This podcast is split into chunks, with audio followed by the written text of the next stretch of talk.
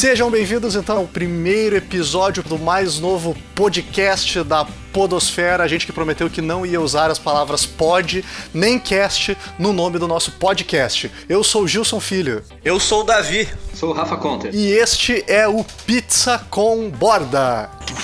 Pizza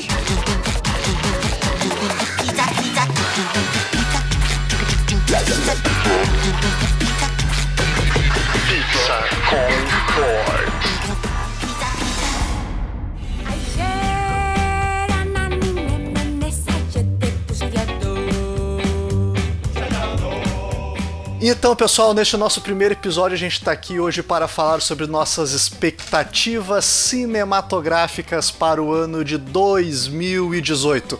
Mas antes eu queria aproveitar e conversar com os meus colegas de mesa, que na realidade não estão em mesa, porque está cada um numa cidade diferente. Mas eu queria saber, Davi, com essa nossa estreia mundial, tu acredita que esse seria realmente um momento histórico na história da internet brasileira, ou quiçá até mesmo da história da internet mundial? É. Sim. E a segunda pergunta, então, no momento é: vocês têm certeza ou vocês têm certeza absoluta que num curto espaço de tempo a gente vai ter muita vergonha de ouvir isso que a gente tá gravando aqui hoje? Eu acho que a gente vai, vai olhar isso aqui depois, ou vai ouvir isso aqui depois e vai, vai curtir bastante o que a gente fez, na Ah, verdade. eu sou egocêntrico, eu adoro minha voz. Eu vou me ouvir todo dia. Agora eu, eu vou me divertir com isso aí. Eu vou ouvir todo dia os meus podcasts. Muito bem, então vamos iniciar o nosso grande debate sobre as nossas expectativas cinematográficas para esse ano de 2018. A gente tem uma listinha aqui, eu fiz por cima, mais ou menos, em torno de uns 40 filmes que a gente acha que são dignos de nota, que talvez sejam capazes de nos fazerem ir até as salas de cinema. Começando por um, que até foi escolha do Rafa, não, coincidentemente não é por ordem alfabética, mas é o filme Aniquilação. Eu poderia salvá-lo. Rafa, tu sabe sobre o que se trata esse filme pra galera que nunca ouviu falar desse título ainda? Eu tenho uma ideia, mais ou menos. Eu tô muito afim de ver esse filme. O, o diretor é o mesmo do Ex Machina, o Instinto Artificial, né, o nome que saiu em português. Eu sei que é um sci-fi, que tem a Natalie Portman, e envolve um tipo de expedição secreta, ela e mais três mulheres, em alguma região conhecida como Área X. Eu não sei muito além disso, até porque eu não quero pegar spoiler, mas eu tô muito, muito empolgado para esse filme. Eu acho que vai ser tão mind-blowing quanto o Ex Machina foi. Uma pergunta, estão fazendo mesmo assim? Esse filme é mainstream mesmo, assim, tipo. é, pô, tá, o diretor é o diretor do Ex Machina, mas eu não ouvi falar muito desse filme, assim. Eu acho que a única coisa demais nele são os atores, assim. É, o que, o que a gente sabe é que o filme ele é baseado no livro Aniquilação, que eu nunca tinha ouvido falar até então, é, mas também. é uma trilogia, né? E tudo indica que os caras estão querendo fazer esse emplacar pra depois encaixar mais uma trilogia sci-fi dos cinemas aí. Cara, o elenco é tribom, cara. Tem o Oscar Isaac. Quem não sabe, né? Só lembrar, o, o Oscar Isaac é o Paul Dameron e ele faz o marido da Natalie Portman, que, se eu não me engano, na história, pelo que dá pra entender no trailer, ele desaparece e ela meio que vai tentar resgatar ele e aí encontra umas vidas alienígenas muito loucas lá e é aí que a treta começa.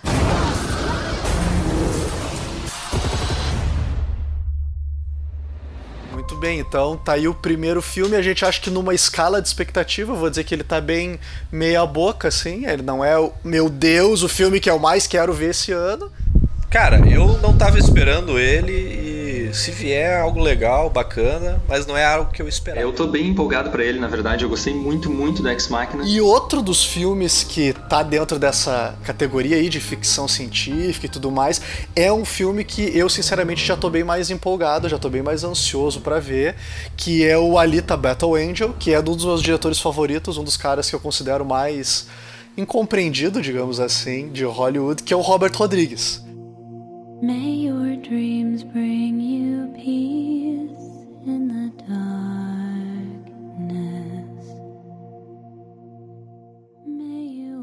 Robert Rodrigues se arriscando aí. Ah, mais uma vez, um filme que vai ter muito ah, CG, a personagem principal toda vai ser feita em computação gráfica. É uma adaptação de um mangá, né? Mas eu acho que tem tudo pra dar muito certo aí. O filme é uma animação ou é live action? Não, o filme ele é live action, mas a personagem principal é uma androide, um robô, E daí ela vai ser toda feita em, em CGI, assim. E pelo trailer dá pra ver que vai ser muito bem feito. É bem engraçado, na verdade, porque são todos personagens humanos, assim. Tá tudo bem, ela é humana também, só que ela tem olho de personagem de mangá, sabe? Ela tem uns olhão, assim. Então é bem engraçado, só que, cara, é muito bem feito. Muito bem feito. Tem uma cena, assim, que o Christopher Waltz enxuga uma lágrima do olho dela, assim, cara.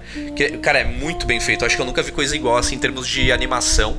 De CGI, eu nunca tinha visto coisa igual. É, até, por, até o que justifica um pouco essa questão da qualidade, né? O James Cameron já falou, ele tá na mesma vibe que o Avatar. Se der certo, ele vai querer fazer mais duas continuações. Ele já, já deixou bem claro isso e tem tudo pra dar certo, porque é um baita elenco, Jennifer Connelly, o Christopher Waltz parece que vai roubar a cena mais uma vez e inclusive diz que a indicação da escalação do Christopher Waltz, quem deu pro Robert Rodrigues foi o amigão dele, né? O Tarantino que disse, vai nesse cara que esse cara é confirmado. Aí a gente chama ele pra fazer filme e ganha o Oscar. Basicamente isso. E o próximo da nossa lista, então, é um filme da Disney. Filme que eu até tinha ouvido falar muito pouco antes de fazer a pauta pro programa aqui, mas eu vi que na internet tá uma expectativa bem grande. É uma adaptação literária também de um livro de 62 chamado Uma Dobra no Tempo. Pelo que eu vi, assim, ele tem o trailer tem a maior cara de Crônicas de Nárnia, mas os fãs garantem que não tem nada a ver com Nárnia, assim. É bem. É. Ah, eu não vou dizer estranho, mas é bem engraçado o trailer, assim, cara. É, pa- é- parece meio Narnia, assim. É engraçado ver a Oprah e a Reese Witherspoon meio personagens de fantasia, assim, porque elas vão ser tipo umas deusas. Pelo que eu entendi da história do trailer, elas vão ser tipo umas deusas do tempo, assim. O Zac Galifianakis, ele é o alívio cômico do negócio, é bem, é bem bacana, assim. Eu não sei, cara, não sei o que esperar desse filme, na verdade. Parecia uma, uma estética bem infantil, assim, mas eu achei bem bonito o que eu vi do trailer. Eu achei bem fascinante, assim, a- o visual do filme, o aspecto. O destaque é a Oprah, né? Acho que só por ter a Oprah já vale a pena dar uma olhada, porque a, a mulher sabe o que faz, né? Até porque a diretora, né, a, a Ava DuVernay, é a primeira diretora negra a fazer um filme com orçamento maior que 100 milhões de dólares. Hein? Não, isso aí ela tá, ela tá bem alta, né? Ela já tinha trabalhado com a Oprah em Selma, que foi um filme super aclamado pela crítica, e pelo jeito deu, deu tão certo que agora eles resolveram apostar nessa dupla de novo, mas num, num produto mais comercial, assim, né?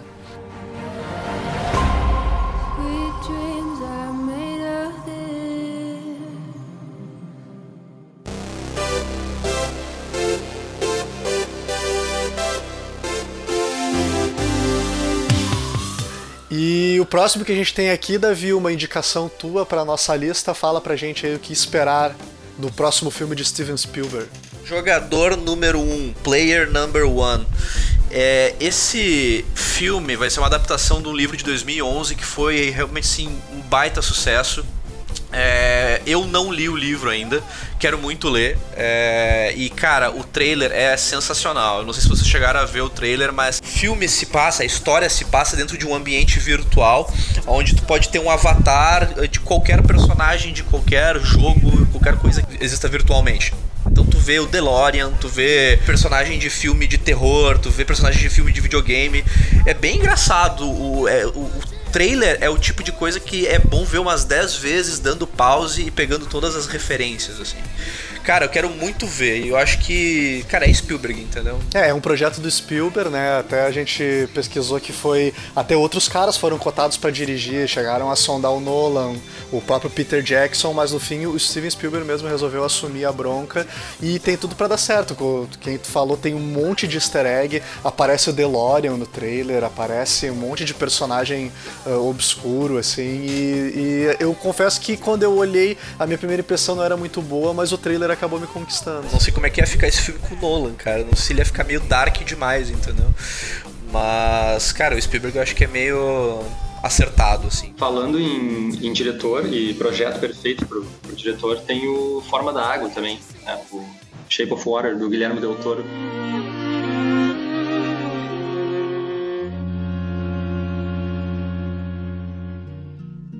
Cara, não podia ter, ter filme mais Guilherme Del Toro do que esse, assim.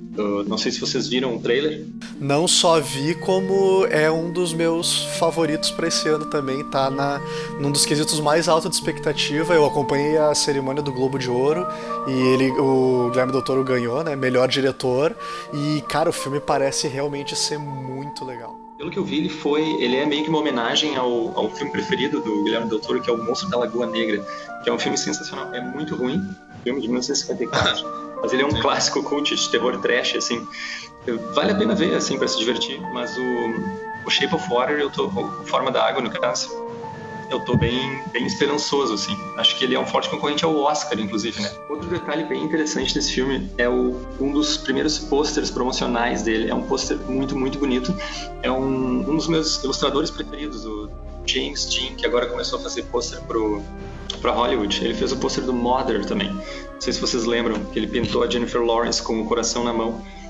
Ele fez um pôster por forma d'água que é lindo demais. Deem uma olhada depois. É James Jean com J, não com D. James Dean.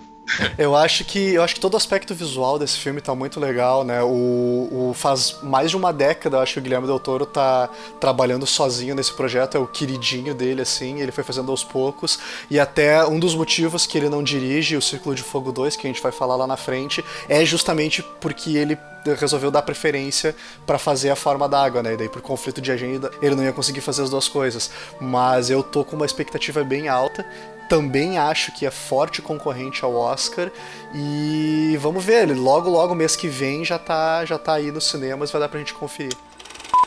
Oi, gente, meu nome é Ana, moro em Brasília e o filme que eu mais quero ver em 2018 é A Freira. A Freira. Eu nunca tinha ouvido falar desse filme, eu não acompanhei nenhum dos filmes da série do A Invocação do Mal.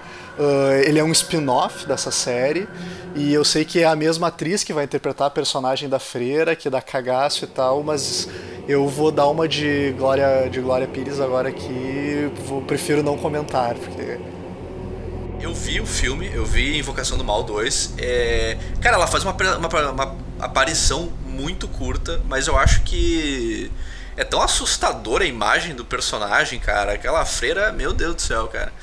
Acho que se eu vejo de noite um negócio desse, eu não sei o que acontece.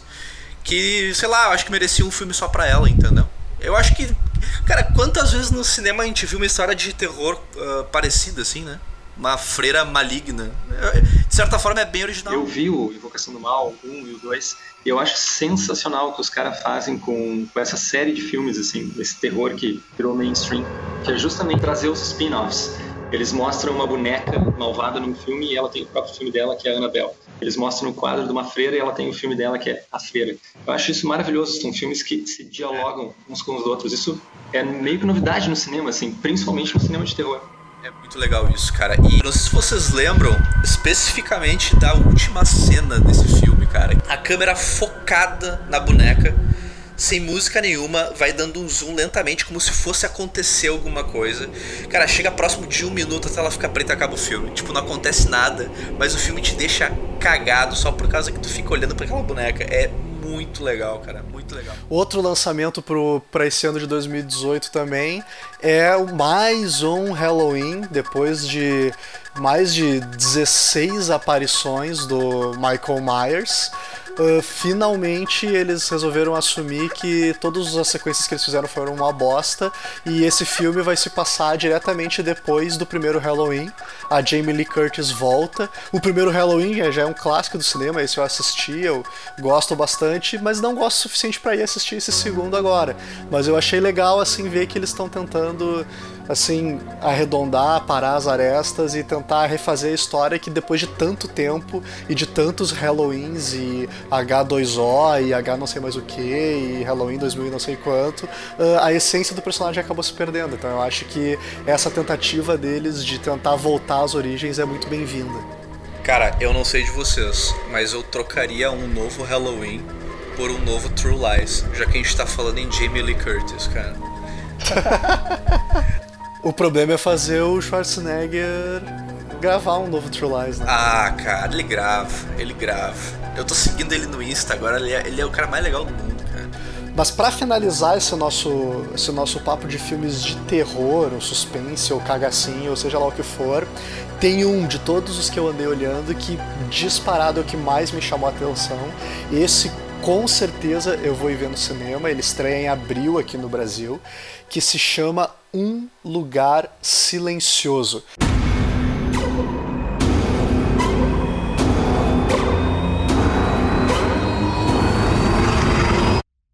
É um filme do John Krasinski, dirigido por ele, estrelado por ele e pela mulher dele, a Emily Blunt, e eu achei a, a história sensacional. Primeiro porque o filme ele vai ser um filme praticamente 100% sem diálogos. Por quê? Porque eles moram em algum lugar, tem alguma coisa que acontece no filme que eles não podem fazer barulho nenhum. Então é tudo feito no silêncio, eles se comunicam por linguagem de sinais, eles têm que cuidar quando eles uh, uh, caminham no meio da floresta, eles vão largando areia para não fazer o barulho das folhas secas.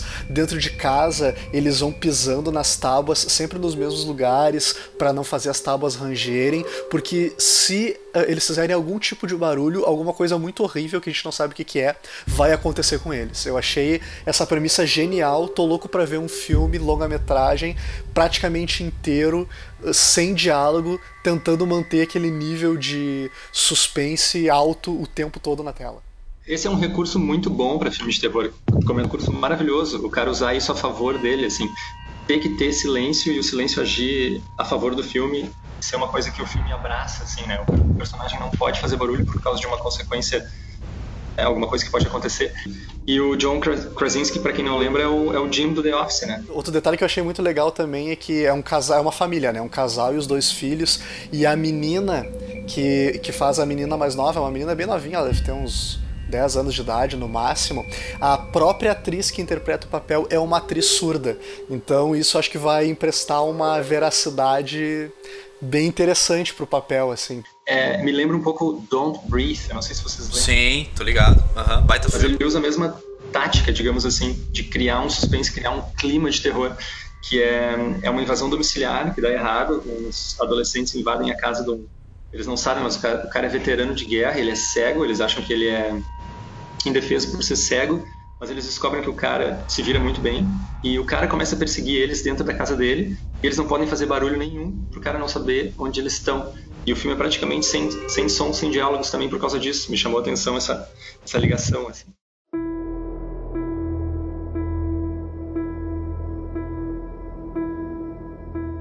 Vamos falar de blockbuster então agora. Esse é o primeiro filme que eu acho que todo mundo deve ter visto o trailer. É um filme com a Jennifer Lawrence, um filme que fala de guerra. Guerra Fria, espionagem russa e tudo mais. O nome do filme é Operação Red Sparrow. So they gave me a choice die or become a sparrow. Confesso que eu não vi o trailer, mas parece legal, assim, eu tô olhando agora por cima um pouco do filme. Vocês não acham que já esgotou um pouco essa coisa de Guerra Fria, sinceramente? Pois é. Na verdade, a, a, impressão que eu tenho é que já esgotou faz muito tempo já, né? A gente tem filme assim desde os anos 90. Tô cara. curioso muito pela abordagem desse filme que vai mostrar algo que até então não mostrou tanto, que é justamente a atuação dessas espiãs soviéticas, que é toda a ideia da construção por trás da personagem Scarlett Johansson nos Vingadores. A Viúva Negra, ela era uma Sparrow dessas que vai ser retratada no filme, lógico que com um nível de realismo muito maior, mas é mais um filme também que é uma adaptação de um livro que eu achei interessante é que o, o nome do filme em inglês é Red Sparrow, que é o mesmo nome do livro, e na tradução eles resolveram traduzir o filme para Operação Red Sparrow. Só que a tradução em português do livro na realidade é Roleta Russa. Então, foda-se a tradução, eles resolveram botar um filme um, nome novo no filme. E eu tô bem assim, cara. Eu gosto muito da Jennifer Lawrence. Acho que ela é uma grande atriz. E apesar de eu não ter visto Mother, eu fiquei alheio às críticas, assim. Mas eu acho que esse filme tem tudo para ser uh, um blockbuster daqueles bem bom de ver, assim, que, que vai agradar todo mundo. É, não é a primeira, nem a segunda, nem a milésima vez que o nome em português do filme é bizarro em relação ao nome original, né? É que nem a gente tava falando mais cedo do Ex Machina. O nome do Ex Machina é Ex Machina, Instinto Artificial. Eu já lembrei, lembrei de alguns outros. Resident Evil, Hóspede Maldito. Vocês já viram Pineapple Express? É com o James Franco e o Seth Rogen. O nome desse filme em português é uma das melhores adaptações que eu já vi. O nome do filme em português é Segurando as Pontas, tá ligado? Porque são dois, são dois caras que passam, que eles fumam o filme inteiro e eles passam por umas enrascadas assim. Falando em tradução, eu particularmente gosto da tradução de Lost in Translation, né? Que é uma das melhores traduções que é Encontros e Desencontros. É, esse, esse é bacana mesmo. Não, na realidade ela é irônica, né? Porque a, a tradução de Lost in Translation acabou se perdendo na tradução, infelizmente. Verdade. Mas deixa eu voltar ali, a gente tava falando de Guerra Fria. Cara, uma coisa que eu ia comentar é o seguinte, Rafa.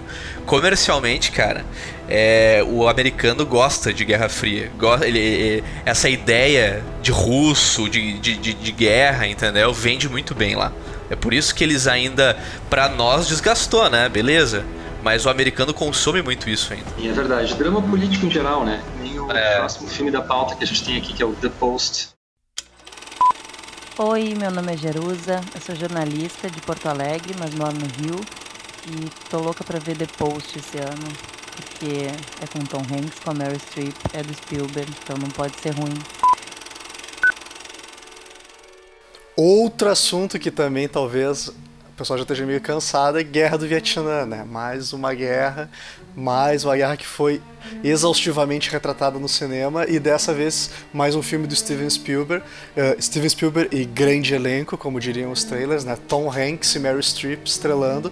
É drama político com pano de fundo eh, da Guerra do Vietnã. Eh, tô muito curioso para ver, eu acho que é um forte candidato ao Oscar também e tô curioso para ver a maneira eh, com que a crítica vai lidar com esse filme, porque é um filme que fala justamente da importância do jornalismo e da liberdade de imprensa e tudo mais. Então eu acho que dificilmente a gente vai ter críticas negativas a favor desse filme. assim. Verdade, não, dá pra confiar bastante no Spielberg. E só pra acrescentar no que tu falou, Gilson, o elenco tem, tem a Sarah Paulson também, né? Que agora encabeçou American Horror Story com a saída da Jessica Lange. Importante lembrar que é uma combinação que já ganhou o Oscar. É. Né? O escritor é o mesmo escritor, roteirista do Spotlight. Então uh, é o quinto filme em que o Spielberg e o Tom Hanks fazem juntos. Uh, é uma dupla que a gente não tem o que reclamar, né? Eu acho que eu tô bem satisfeito com tudo que eles vêm fazendo, desde Band of Brothers. Exatamente, é o que eu ia falar. É, Band of Brothers, cara, meu Deus. E eles já tinham trabalhado junto no Soldado Ryan. Soldado Ryan foi quase que um estudo pra fazer o Band of Brothers. Que é outro grande filme de guerra, só que não tem nada a ver com The Post, né? The Post vai ser uh, pós-guerra, vai ter a ver com. É muito parecido com a história do caso Watergate, que também já rendeu vários filmes aí, que também é outra tipo de narrativa que o pessoal gosta bastante lá nos Estados Unidos, que fala de liberdade de imprensa e o que, que deve ser publicado, o que, que não deve, etc, etc. Vai ir bem por essa linha. Assim, tem todo o cheiro de filme queridinho da academia. Uhum, é verdade, verdade, concordo. Tô, tô, tô bem curioso com esse filme aí, cara. Meu nome é Fernanda, eu sou de Foz do Iguaçu, Paraná, e os filmes que eu estou mais ansiosa para ver esse ano são Animais Fantásticos e Onde Habitam Dois e Jurassic World Fallen Kingdom. Vamos falar de sequências então, porque 2018 também vai ser um ano de muitas sequências do cinema. Vou abrir com um filme que eu confesso que gostei muito do primeiro filme, que é justamente Os Animais Fantásticos e agora e os Crimes de Grindelwald. O primeiro filme da, dessa nova série da- do universo Harry Potter foram Os Animais Fantásticos e Por Onde Habitam, que é um filme super bacana, eu fui ver assim, sem pretensão nenhuma, assim, e é muito divertido. O Ed Redmayne tá muito bem no filme, apesar de estar fazendo aquele mesmo tipão de sempre, o cara ah, meio esquisito que tem dificuldade de se encaixar nos padrões sociais, mas o filme é divertido, é leve e ali tu já vê a intenção deles de expandir o universo Harry Potter por mais ah, uma boa década aí, porque tem muito pano pra manga, tem muita história pra contar. Eles tiram toda aquela coisa do universo da magia do Harry Potter das escolas de Hogwarts e largam no meio de Londres. Então é bem interessante assim. E agora, com a chegada dessa sequência, é muito esperado por dois motivos. Finalmente, o Johnny Depp vai encarnar o personagem dele, que é o Grindelwald.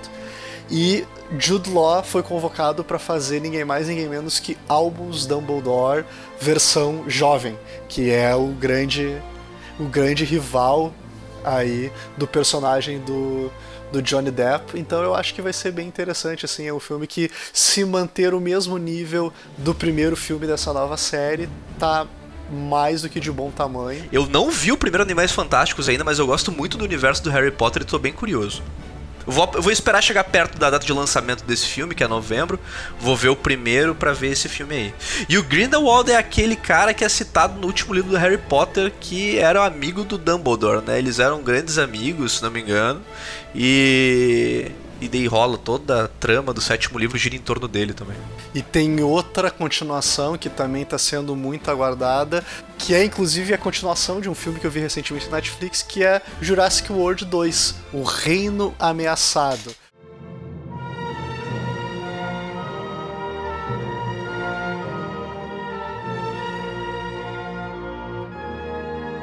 Saiu acho que uns dois, três anos atrás com o Chris Pratt, que é o protagonista do Guardiões da Galáxia também, para quem não lembra. O novo, o reboot, digamos assim, do Parque dos Dinossauros, o clássico da nossa infância da década de 90. E eu confesso que eu gostei, eu não sei se vocês chegaram a assistir o filme. É muito legal. Uma boa homenagem aos antigos, ao mesmo tempo que tentaram trazer uma coisa um pouco nova, que nem o Force Awakens foi com relação aos outros Star Wars. Mas eu confesso que eu não estou muito empolgado pro próximo, pro Reino Ameaçado. Vocês viram a história do, do filme? Viu o trailer? O que eu gostei, que me chamou a atenção na realidade, foi justamente a desculpa deles para voltar para a ilha, né? Na realidade, uh, aquela porra daquela ilha vai explodir, porque tem aquele vulcão lá e ela já deve ter explodido há muito tempo. E a ideia deles, o motivo deles voltarem para a ilha justamente é uma missão de resgate dos dinossauros, para que eles sobrevivam à explosão do vulcão. E é óbvio que vai dar tudo errado e eles vão ficar presos lá e. Cara, vai ter o Jeff Goldblum, que é a nossa eterna mosca humana então é. Vai ser legal. Acho que vai ser legal. Eu gostei do primeiro, né? Desse reboot aí. Então tô. tô... Esse é outro que tá na minha lista. Esse vai vir em junho, né, Gilson? É, tá, tá programado pro fim de junho. Lembrando Jeff Goldblum reprisando o papel dele. Do Exatamente. Cientista cético lá dos primeiros filmes. Da, da formação original aí. Vou, vou, acreditar em vocês, vou ir um pouco mais esperançoso pra esse filme. Eu tava achando tudo muito mirabolante essa história do vulcão, quem sabe não é, um, não é uma coisa legal.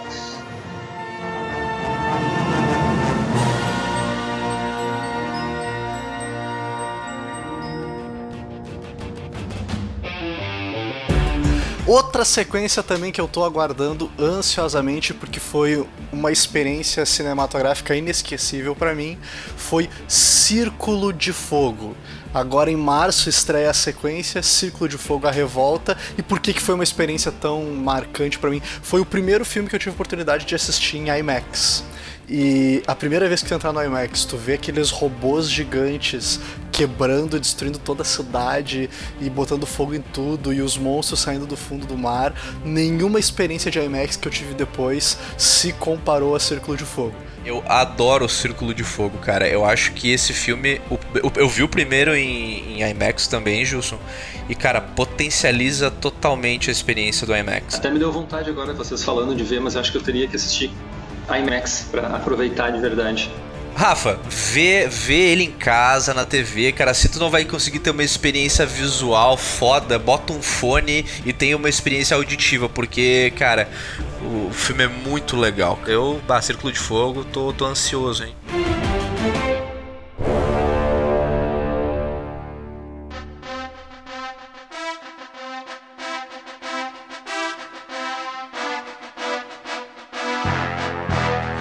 Eu quero falar agora do próximo filme, porque se eu fosse um ouvinte do Pizza com Board, eu provavelmente teria mandado no meu áudio que o filme que eu estou esperando para esse ano é ele, Adonis Creed, Creed 2, cara. Novembro de 2018 vai lançar a sequência que, cara, eu acho que tá à altura do rock. Eu amo rock, é, todos os seis filmes, por mais que tenha ali alguns que realmente. O quinto, cara, é assim.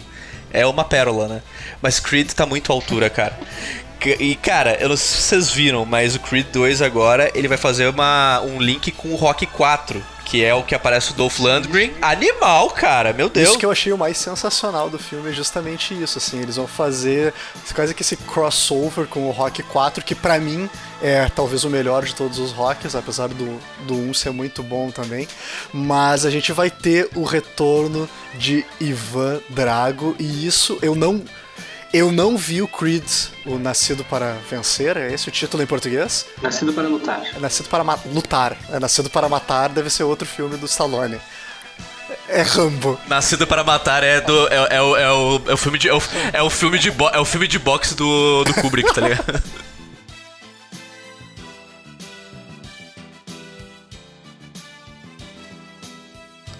Mas eu não assisti o, o Creed Nascido para Lutar, mas com essa história, com o retorno do Dolph Lundgren, vai ser uma história de vingança, porque vai ser o filho do Apollo querendo se vingar É. do cara que matou o pai dele. Exatamente. Tem tudo pra ser sensacional. Inclusive, eh, eu tava mais entusiasmado porque até então tava sendo divulgado que a direção seria do Stallone. Mas por algum motivo ele resolveu abrir mão da direção. Agora quem vai dirigir é o Steven Caple Jr. Mas eu ainda assim acho que vai ser muito legal. Acho que vai valer a pena conferir essa história de vingança nos rings ainda. E o mais legal é que o cara que vai interpretar o filho do Ivan Drago, ele não é ator, né? Ele é um cara com um background assim de uh, kickboxer e não sei o que, é um cara romeno, é o Florian Munteano. Não, não conheço a carreira do cara, mas eu sei que vai ser a primeira incursão dele no, no cinema. Eu também. adorei o primeiro filme, o, o, o primeiro Creed, cara, e eu não sei qual é a primeira lembrança que vocês têm de Rock, só que pra mim o, o primeiro que eu lembro que eu vi e eu adorei foi o Rock 4. Então pra mim vai ter até uma meio que uma nostalgia em cima disso, sabe? Eu achei sensacional o retorno do, do Dolph Lundgren. Eu não sabia que ele, que ele tava no Creed 2, mas o primeiro é realmente muito bom. Tu comentou, Gilson, que o Stallone saiu da direção, no caso, né? Cedeu a direção, mas o primeiro Creed também não é dele. É do Ryan Coogler, que depois foi chamado pela Marvel e agora tá pra fazer o Pantera Negra, que vai sair daqui a pouco também. Cara, não, não, não vejo a hora.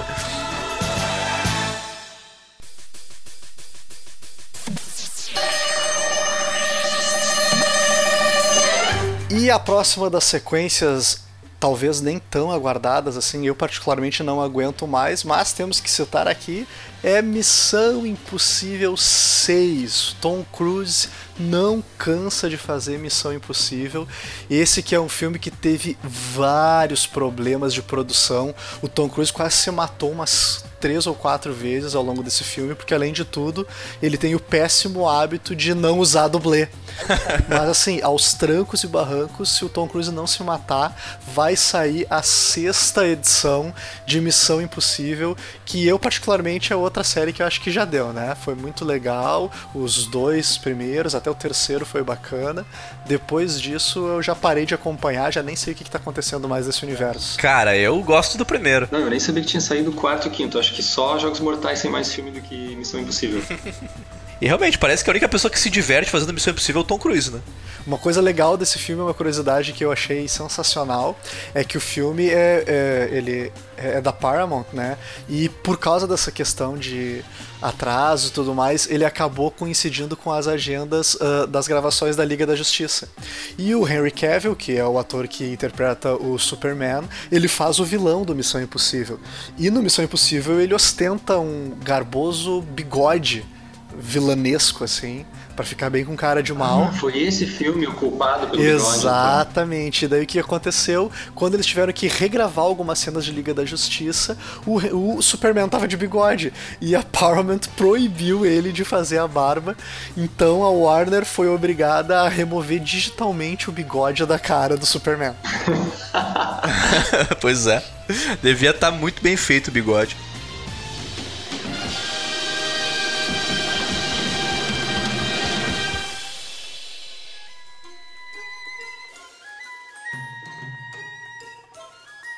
Muito bem, pessoal, continuando então com as nossas sequências. Dessa vez vamos falar de uma das mais aguardadas, 14 anos depois do lançamento do original. A gente está falando de um dos grandes clássicos da Pixar, Os Incríveis 2. E aí, gurizada, o que que vocês esperam desse de mais esse clássico da Pixar voltando para as grandes telas? Eu achei interessante que são quantos anos? 14 anos depois do lançamento, o bebezinho continua um bebê, então vai ser uma continuação meio imediata da primeira história. O que eu gostaria de ver mesmo era a- aquele mesmo universo 14 anos depois, ia ser bacana. Mas acho que vai ser legal ver um bebê com superpoderes, né? Não é sempre que a gente vê isso.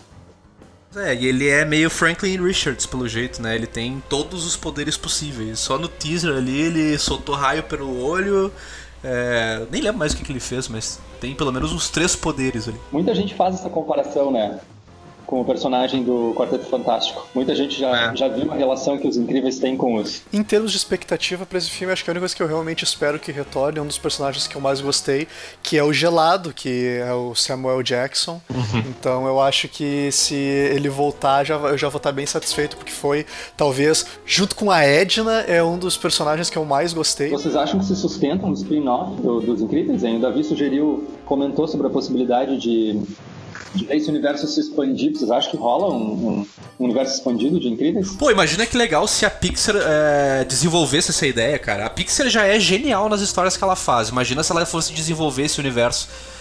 Tem material, cara. Tem uma curiosidade interessante que é o, o fato de que o, o teaser é um teaserzinho curto que a gente tem de material disponível até agora sobre esse filme, mas ele já é o teaser mais assistido da história dos filmes de animação, tem mais de 113 milhões de views só na primeira semana no YouTube. Esse teaserzinho que, o que tu comentou que, que o, o bebê aparece usando todos os poderes ao mesmo tempo e tal. Então, assim, eu acho que muitas das crianças que, que agora são adultos, 14 anos depois, vão querer voltar pra ver esse filme sem dúvida nenhuma.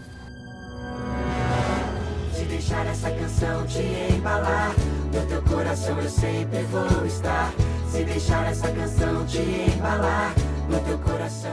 E já que estamos falando de animação, vamos falar de um dos indicados ao Oscar, que é nada mais, nada menos do que Viva! A Vida é uma Festa, que é um filme que já está em cartaz, mas nenhum de nós viu, então acho que entra dentro da ideia das expectativas. Mas o que mais me revoltou, na realidade, em relação a esse filme foi a mudança de título, né? O nome original é só Viva. Não, na verdade, o, o nome original é Coco. Ah. Por que, que o nome do filme é Coco? Tem uma personagem chamada Mamá Coco. Ah, olha aí. A justificativa que eles deram para troca de, de nome é porque em português Coco é muito parecido com Cocô. E daí a Pixar, a Disney, né, resolveu não arriscar sofrer trocadilhos infames. Mas é um filme que está concorrendo aí ao Oscar de melhor canção original, melhor animação. Eu particularmente ouvi a música original, não achei nada demais. Não é nenhum Let It Go, mas ah, é interessante porque traz um pouco, volta um pouco o olhar para a cultura mexicana, né? Tem toda aquela vibe de Dia de los Muertos e tudo mais, que é muito legal, com uma pegada bem Pixar, assim. E vamos ver, quando estiver passando na sessão da tarde, com certeza eu vou ver. Sim, mas Coco ou A Vida é uma Festa, de qualquer jeito a expectativa é muito alta, porque os filmes da Pixar, como tu disse antes, têm um padrão de qualidade muito, muito alto. E eu sempre me surpreendo pra melhor quando eu assisto algum deles. E olha só que legal, no México, justamente por tratar da cultura do povo deles e tudo mais, ele superou os Vingadores como a maior bilheteria da história do cinema mexicano. Bacana. Bacana, selo Glória Pires de aprovação.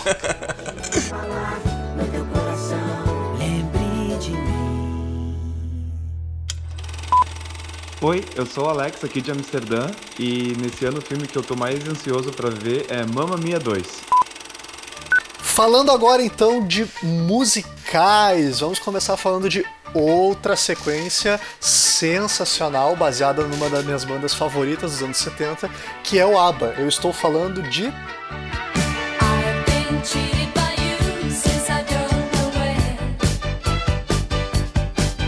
Mamma Mia 2, um filme que o trailer me chamou a atenção porque de cara já mostra que não vai ser mais do mesmo. Não deixaram claro, mas tem o maior clima de que a protagonista da Meryl Streep morre, porque toda a história é focada na filha dela, que é interpretada pela Amanda Seyfried, e pela versão mais nova da personagem da Meryl Streep. Então o filme vai se passar na década de 70 com as músicas da década de 70, mostrando um pouco da juventude da protagonista e com direito a participações especiais de outras divas, assim como uma própria Cher que vai fazer a mãe da protagonista. Então acho que musicalmente tem tudo pra ser tão divertido quanto o primeiro. Tá, então a Amanda Seyfried ela vai fazer uma versão jovem da Meryl Streep, é isso? Quem faz a versão jovem da Mary Streep é a Lily James, não sei se tá ligado. Ela fez recentemente o Baby Driver, baita sucesso, baita filme, inclusive. Sim. E ela era a Rose do Downton Abbey também. É, é uma, é uma atriz relativamente nova, assim, mas ela tá, ela tá em ascensão. Acho que vale a pena dar uma, dar uma olhada na, na, na carreira dela. Um dos próximos filmes que a gente vai falar ainda dentro dos musicais merece uma rápida menção honrosa, porque na realidade nenhum de nós três está exatamente ansioso para ver esse filme, mas é muito mais por se tratar de duas estreias: a estreia de Bradley Cooper na direção e a estreia de Lady Gaga como protagonista de um filme de ficção. E estamos falando de Nasce uma Estrela.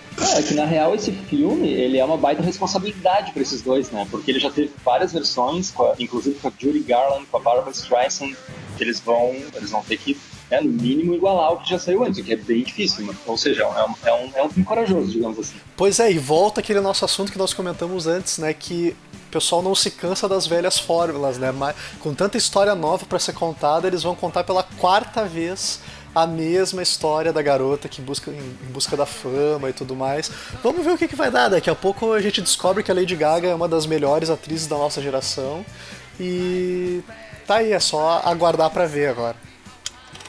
Oi, meu nome é Antônio, sou de Guaporé, Rio Grande do Sul. O filme mais esperado desse ano pra mim é o Mudbound, Lágrimas sobre o Mississippi.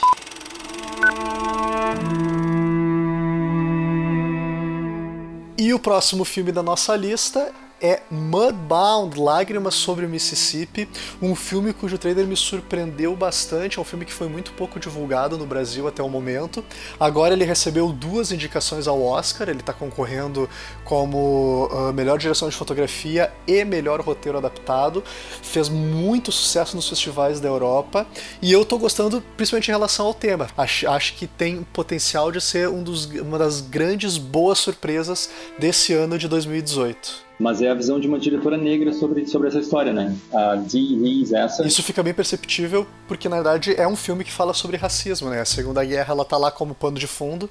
Não é um filme de fronte de guerra, é um filme que fala sobre soldados que retornam para suas pacatas vidas no interior racista dos Estados Unidos, onde nada mais é o mesmo depois uh, da Segunda Guerra Mundial. É basicamente por aí que a gente vai.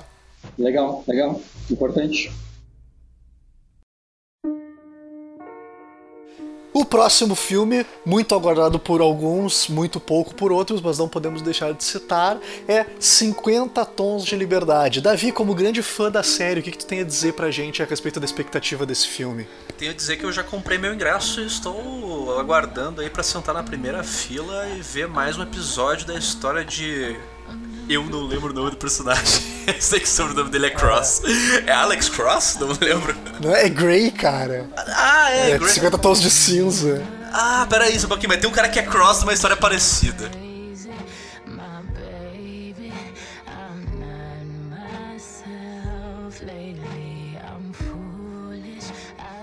Grey, tá sério, Christian Grey, de verdade. Não, não, só pra complementar, a gente ri, mas esse filme, cara, só digitando assim, Fifty Shades of alguma coisa no Google, a quantidade de paródia que esse filme tem é impressionante. Pelo menos isso ele movimenta. Fifty Shades of Black, Fifty Shades of Girls, Fifty Shades of Scarlet, Fifty Shades of Gay, de tudo. Não, na realidade Eu ele movimenta falar. muito mais do que isso, né? É que a gente não tem a noção porque a gente não é o público-alvo, e realmente tem uma base muito sólida de fãs. Não é à toa que foi um best-seller, né? E, ah, e o sucesso do cinema tá aí pra provar isso, né? Cara, uma coisa curiosa que eu fiquei sabendo dessa série 50 Tons, é, na verdade não sei se procede a informação ou não, é que essa história começou como um fanfic de Crepúsculo, que evoluiu e se tornou essa história dos 50 Tons e vendeu e a escritora fez sucesso, enfim. Bah, tem mó cara de ser, tem mó cara de ser mentira da internet isso, mas a gente vai fingir que acredita pra deixar a história um pouco mais legal. No Wikipedia tem aqui, ó, Originally a Twilight Fanfiction. É, é o que Ah, no Wikipedia. Pô, então se tá no Wikipedia é verdade. Muito Ai. bem, vamos para. Eh, hola, mi nombre es María, eh, yo soy de Uruguay y este año lo que más quiero ver es Call Me By Your Name. Eh, por la fotografía, por el, el paisaje y la manera que fue armado también. Me Chame Pelo Seu Nome, outra grande surpresa do Oscar, concorrendo a melhor filme, melhor ator, melhor roteiro adaptado. Uma história ousada, um romance entre um adolescente de 17 anos e um jovem de 28. Diretor é italiano. Verdade, diretor italiano Luca Guadan-. Guaganino, Guaganino. E eu acho muito interessante porque, bem ou mal, é é um filme que fala sobre um assunto muito espinhoso ainda para Hollywood, né? Que, bem ou mal, nos últimos tempos a gente tá tendo filmes que abordam o tema, como o próprio uh, Moonlight, que venceu o Oscar, né? Mas uh, nunca é demais tratar esse tipo de história. Não, é que eu acho que só faltou, só faltou tu dizer, Gilson, que tipo de tema é esse, né? Relação homoafetiva. Ah, exatamente, o principal, né?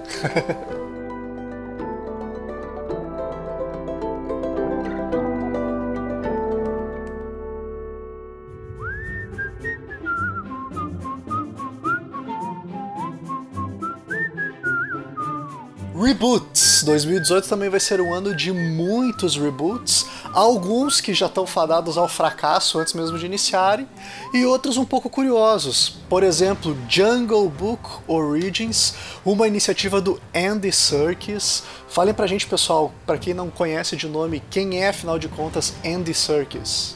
Andy Serkis é o Gollum, é o King Kong. Quem mais, Rafa? O Snoke. O Snoke, exatamente. Ele é o camaleão humano. Ele é o César do Planeta dos Macacos, entre muitos outros papéis dele aí. É verdade. Aliás, excelente.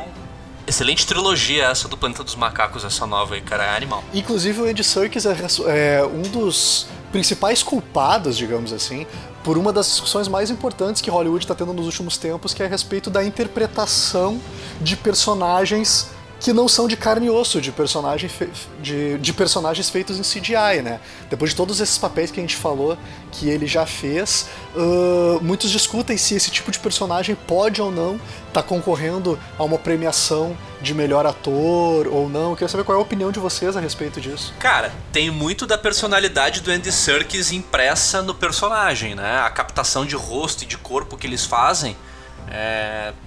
Pô, é, aquilo é o Andy Serkis, entendeu? Se botasse outro ator pra fazer, não seria da mesma maneira. Então eu, eu vejo valor nisso, né? Eu vejo que isso é, merece um prêmio. É, merece avaliação, né? Por isso que eu acho que, que, que tá certo. Cara, eu acho que tá, mas ao mesmo tempo, vocês lembram do, do Rocket, do Guardiões da Galáxia? Sim. Bradley Cooper. Sim, quem faz a captação dos movimentos dele é o Shangan, na verdade.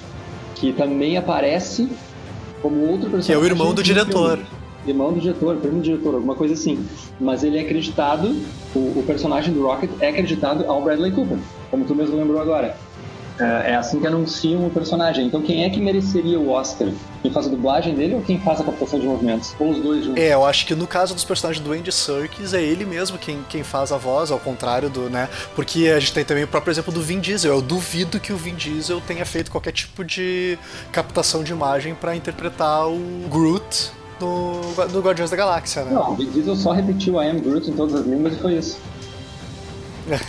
Exatamente.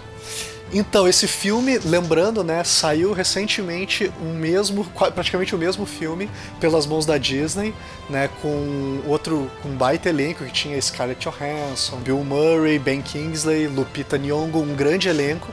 E dessa vez, o filme do Andy Serkis, que tem além dele próprio, né, na direção e na atuação, traz também uma galera de peso, porque vai ter Benedict Cumberbatch.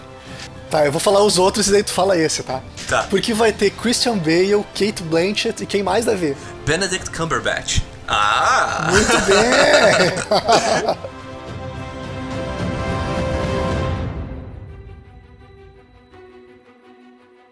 O próximo filme da nossa lista então é Tomb Raider, A Origem, mais um filme de Tomb Raider, dessa vez aposentando Angelina Jolie e trazendo uma nova atriz para assumir o papel de Lara Croft, que é Alicia Vikander, Vikander, como é que se fala isso agora? Não sei, mas ela é a Ava do Ex Machina. Ela também faz a mulher da garota dinamarquesa, inclusive ganhou o Oscar por causa desse filme. Uma coisa que me chamou muita atenção no trailer e que me agradou é que o reboot do cinema tá numa pegada, num clima muito parecido com o reboot que aconteceu nos games. Eu gostei do trailer, apesar de não gostar muito, em geral, de adaptações de games, assim. É, o Tomb Raider que vai funcionar, vamos ver se esse filme tem essa pegada, é o Tomb Raider estilo Diana Jones, entendeu? Eu acho que tem que ter uma pegada mais, mais enfim, mais real, mais de sobrevivência do, do que de ação. Acho que sim também, aham.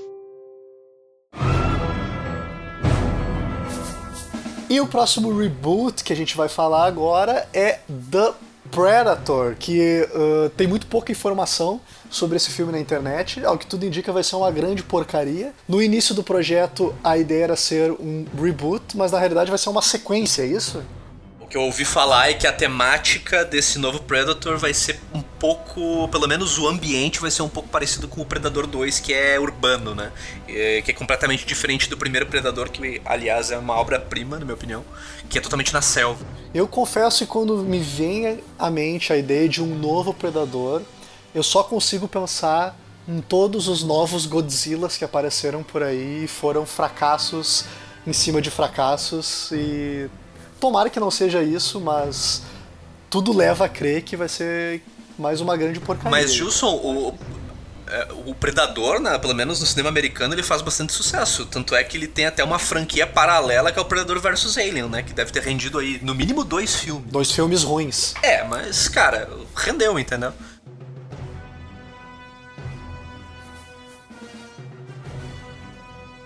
Cara, eu acho que dá pra fazer uma comparação com Jurassic Park, a ideia que os caras têm do filme, porque eles escalaram o Jacob Tremblay, que é uma criança, tá ligado?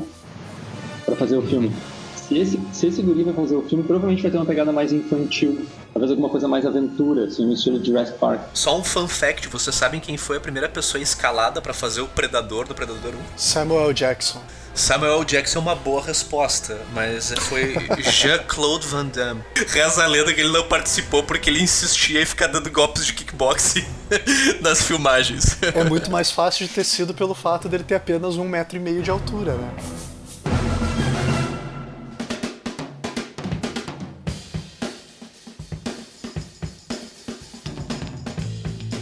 E chegando ao final desse nosso episódio piloto de Pizza com Board, vamos falar agora de spin-offs que estamos aguardando para este ano. E este primeiro que particularmente muita gente está torcendo o nariz, mas como se trata de um dos meus gêneros favoritos, que é filme de Filme de roubo é um gênero? Heist. Heist movie. É, um heist movie, exatamente. Heist movie, que é um spin-off de 11, 12, 13 homens e um segredo. Eu estou falando de Oito Mulheres e um Segredo, que vai ter um elenco bem interessante, com Sandra Bullock protagonizando. Além dela, vai ter Kate Blanchett, Anne Hathaway, a Rihanna, Helena Bonham Carter. Então, vai ser uma quadrilha de peso para seguir com essas histórias maravilhosas de roubos a joias e cofres e bancos e seja lá o que for. Mas será que tá linkado com a história dos outros filmes? É, é a Sandra Bullock tá, no, tá nos outros filmes ou é, é só a Julia Roberts que tá? O Matt Damon aparece no filme, acho que alguma ligação tem. A Sandra Bullock ela vai interpretar a irmã do personagem do George Clooney. Ah, então tem uma relação aí entre o elenco dos outros filmes, dos personagens. E não é do Soderbergh dessa vez, né? Infelizmente. Não é do Soderbergh, mas eu acho que tanto ele como o George Clooney estão envolvidos em nível de produção executiva ou alguma coisa do gênero, assim. Satisfy me, baby. Satisfy me, girl.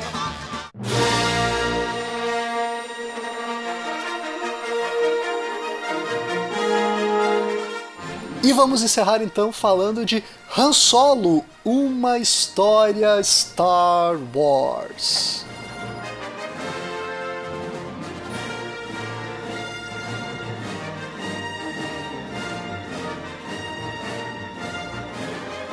Então, senhores, qual é a expectativa de vocês? O que, que vocês já sabem sobre esse novo spin-off da franquia de Star Wars? O que eu sei é que vai falar dos early years do, do Han Solo, né? Uh, então vai ser meio que a formação dele como um, um, um smuggler, Então vai ter uma, vão ter versões novas, uh, aliás, vão ter versões jovens dos personagens que a gente já conhece. Por exemplo, o Lando Calrissian vai ser feito pelo Donald Glover. Ele é o diretor, ator de Atlanta agora, série maravilhosa que saiu no passado. Atlanta, série sensacional, sensacional Atlanta. Temos também Emilia Clarke no filme, nossa Khaleesi. Eu, eu, eu confesso que eu ainda acho muito estranho a Emilia Clarke em qualquer papel que não seja a Daenerys. Eu tenho essa dificuldade, assim como eu ainda não consigo enxergar a Emma Watson em qualquer coisa que não seja a, Hermione. É, são algumas atrizes assim que.